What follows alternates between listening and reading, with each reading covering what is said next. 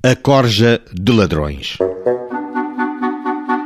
Um tal João Palma apresentou-se no tribunal queixando-se de Silvestre Pires por este se dirigir a uns recrutas que passavam nos seguintes termos: Aprendam bem a pegarem armas para irem ao Parlamento e deitarem aqueles ladrões cá para fora.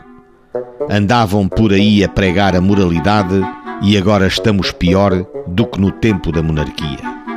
Depois, continuou a dizer em altas vozes: Eu queria estar dentro do Parlamento para me atirar àqueles sacanas.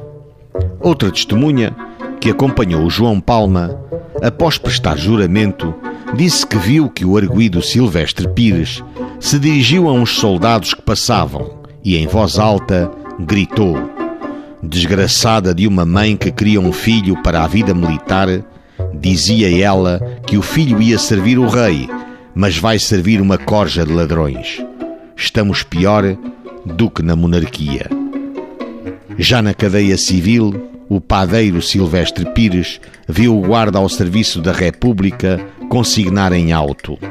É acusado de estar no Rocio de São Brás, em alta voz, insurgindo-se contra o regime atual, chamando ladrões e nomes indecentes aos deputados que se encontram no Parlamento.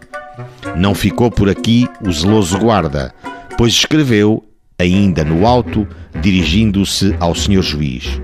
Aproveito a ocasião para informar Vossa Excelência que o arguído tem largo cadastro, sendo useiro e vezeiro na prática daquelas apreciações e, segundo consta, tem um processo nesse juízo a que ainda não respondeu.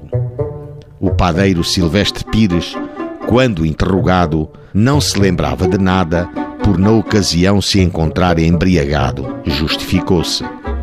O senhor juiz sentenciou de forma a defender a bondade do Parlamento.